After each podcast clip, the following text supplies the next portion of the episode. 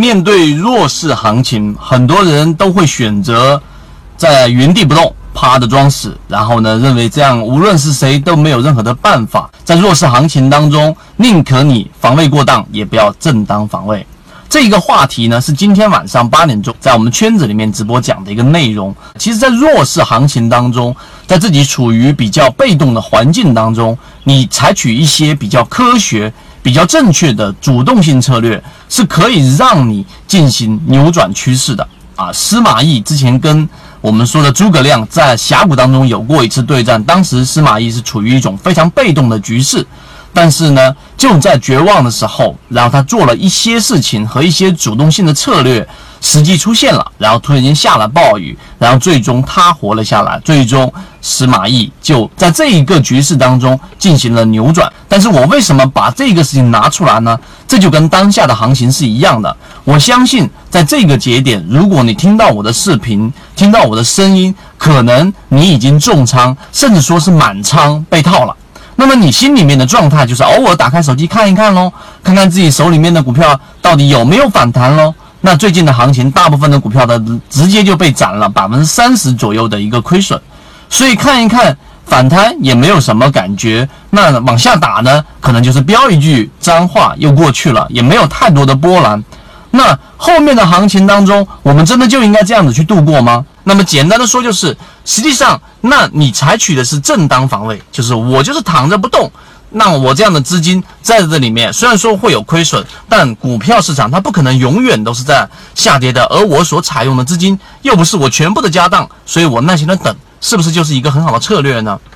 这是一种策略。另外一种，我们提供给我们圈子里面的各位股友的一种策略，就是你要采取主动性解套。主动性解套呢，有很多不同的方法。例如说，在下跌过程当中，我们通过高抛低吸，用一部分仓位把成本给降低，这是常规，我们都知道的。但大部分人会认为这比较难实现。但是第二种，我认为大家要去做的这一种策略，就是刚才我们说的叫防卫过当。什么意思呢？就在这种环境之下，即使你是满仓被套的人，你也有办法在这一种时机到来的时候扭亏为盈。怎么说呢？也就是首先你得去了解到你手里面的股票到底该不该一直拿着，这是一个非常大的重点。因为任何一波行情从原来的下降趋势，然后扭转，然后开始由弱弱势转为强势。这个过程当中，依旧只有百分之二十不到的个股会真正的快速的启动。